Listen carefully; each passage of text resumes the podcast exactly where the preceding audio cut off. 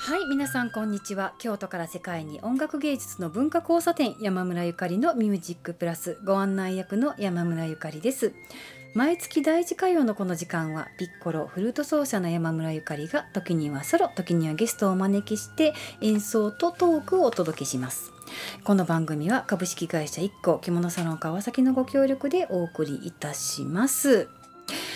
はい8月に入りましたね。8月1日です。え本日はね素敵なゲストをお迎えいたしました。ギタリストの亀井孝之さんです。こんにちは、はい、こんにちは。よろしくお願いいたします。なんか久しぶりじゃないですか？そうですよね。なんと言っても7年ぶり。7年ぶりですか。近くです。ななんにと言っても第1回目のゲストなんですよね亀井さんが。一回だったんですね。そうなんです。実はまあ厳密に言うと第1回目の放送は私一人でやって、はい。第2回目のゲストさんが初めての登場会に来ていただいたんですよ、もう時が経つのは早くって、早いですね。そうですね。なんかもうあの時か、まあ、いつもね亀井さんとはよくね演奏させていただいてるんですけれども、はい。なんかあの時は本当にねあのい評判よくてすごく私もドキドキして放送したのであのあの後ねすごくね評判が良くて私もすごく嬉しいなありがたいなと思ったんですけれども、はい。今回はねもう久しぶりにゲストに来ていただいたのは、えっと来たる8月10日木曜日7時に、えー大垣書店さんがお持ちの堀川新文化ビルジングというところで、えーシネマクラシックという名前の、えートークと音楽そして本をテーマにした、えーそして映画音楽をテーマにした、えーコンサートイベントをさせていただくということで、えーその時に、えーなんとね、図らずも第1回ゲストだった亀井孝之さんと連演奏させていただくことになりましたので、はい今回はちょっとまあ10日に先駆けての、えー放送回答させていただきました。えっと一番最初にね来ていただいた時も実は映画「ひまわり」の曲を一緒に演奏させていただいて、えまさかねその間にウクライナがこんなことになるとはっていうふうにえ思っそうですねてもいなかったですよね。はいもうあの時はのんびりソフィア・ローレンの話をしてたのにっていうね。感じだったんですけれども。ええ。本当にむしろ平和なイメージで。いや本当そうでしたよね。え。あの亀井さん今度はね映画音楽っていうことででも本が好き、まあ、本と映画の魅力あ違う違う本と音楽の魅力を伝えたいということで、こう大垣書店さんプレゼンツでこれをやることになったんですけどえはい。亀井さん本はお好きです？本は好きですが あのあまり詳しくないのでボロが出そうな気がします。亀井さんの場合は詳しくないという逆にマニアックなんじゃないかなと私は思うんですけれどもはい。普段どんな本読むとかあります？普段ですか？はいええ難しいところですが、うん。えーっとまあ昔からあの、まあ、好きな作品といえば、うん、パウロ・コエールの「アルケミスト」とか。ああなるほど、ね。うーん、なるほどなるほど。フランスにいた時とかは本屋さんとか行かれました？でもフランスそうですね、うん。あのむしろ日本語に植えるので日本語の本を買って読んだりとかあわの、ね、あの当時、まあ、まだ二十歳そこらで行ってますんで、別によく分かってたわけでもないのになんとなく手に取って川端康成を読んでみたり。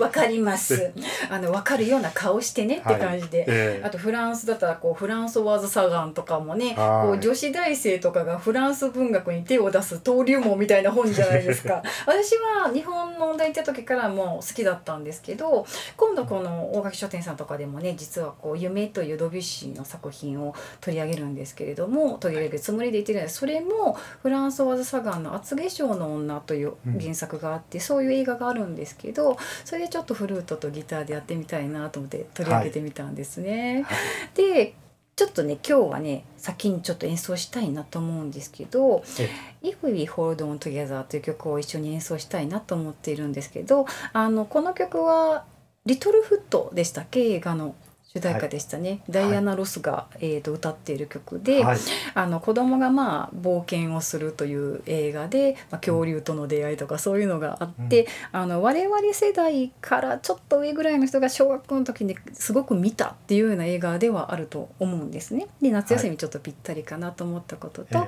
あとそれからなんて言ったらいいのかな大人の人はダイアナ・ロスのやっぱり曲のイメージも強いので、ええ。ちょっとそういう気分になっていただけるかなと思ってこの曲を選読んでみました。ということで今日ちょっと一回ねまずちょっと皆さんに聞いてもらおうと思います。えー、エフィルホールドミッツガザーです。お楽しみください。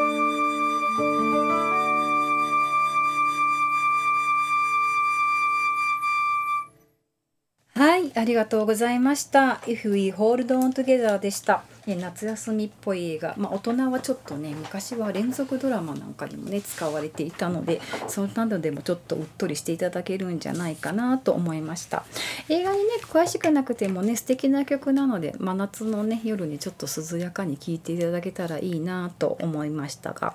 ねなんか我々なんか留学中とかはもうすっごい忙しくてというかもう練習が気がかりで、映画館になかなか行く暇とかもなかったと思うんですけど、そんな中でも亀井さんはこう映画とか行かれた記憶ってあります？えっ、と、うん、あのフランス語の勉強をするつもりで、うんかといってあんまり難しいストーリーはわからないので見に行ったのが、はい、ちょうど当時公開された、うん、えージブリのうんせ「千と千尋の神隠し」ボワイヤージュと千尋、はい。あれをフランス語で見ましたしあとはあれなんだったかな「えートイ・ストーリー」の2ですね。なるほど。本当にお子様と一緒に楽しんでたってことですよね。なんか今、うーんって言いながら聞いてましたけど、うーん、もっと出るかなと思ったんですが、あのーえーと、ボワイヤージュと千尋って訳されてましたよねフランス語で、はい、私もベルギーにいたのであれはフランス語で訳されてるのがあ旅になっちゃうんだと神神隠しっていう言葉がないから、はい、あ千尋の旅になっちゃうんだなっていうふうに思って、ね、あ、はい、語が語感とかこう言葉のあるなしっていうのはもう国によっては全然違うものなんだなっていうふうに思ってそうですねなんかその村上春樹さんとか吉本ばななさんのお話ってちょっとこうスピリチュアルいきなり入ってこうちょっとトリップしちゃったりとかするじゃないですか異世界とかにね。えー、それが意外とこうフランス以降そのギリシャとかイタリアの人とかには意外と春樹村上とかバナナ吉本は読んだことがあるっていうのが割と聞いたことがあって。はい、私もベルギーとかの本屋さんの片隅にあの2人のは、えーと英訳本フランス語本を見たことがあって。て、ええ、あのこうちょっとスピリチュアルな旅っていうのが意外と「ボワイヤジョと千尋」「千尋千と千尋の神隠し」なんてこう日本のこうね神隠しっぽいイメージだったんですけど、うん。はい、あちらの方にもこう分かっていただけるこうなんて言ったら神秘的な感じなんでしょうかね。そうですね、まああのおそらくフランスの人には馴染みがないでしょうけれども、うん、あの独特の世界観っていうのが、うんうんうん、あの非常になんかフランス人の間に受けたみたいですね。そうですよねなんかこうこの間ね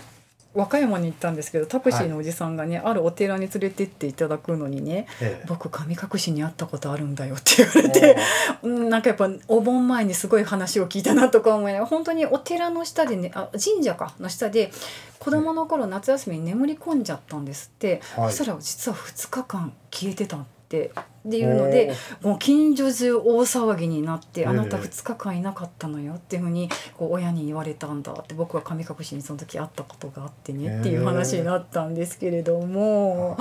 だからちょっと映画もそうですけどこう夏休み真夏のねちょっと夜に今度お届けするのでこのイベントも皆さんの中でこう映画の中にトリップする本の世界観に入っていくそして音楽の中に入っていくっていうこうあの思い出っていうのは誰しもねきっと持ってると思うんですよね。はい、で本っていうのはやっぱりこう想像力の世界ですから、うん、やっぱり何をこう作家さんが後ろで言っているのかっていうのをこうちょっと読み解きながら考えるのはちょっと作曲家の意図を考えながら演奏する我々とも似てるなと思うんですけど。はい。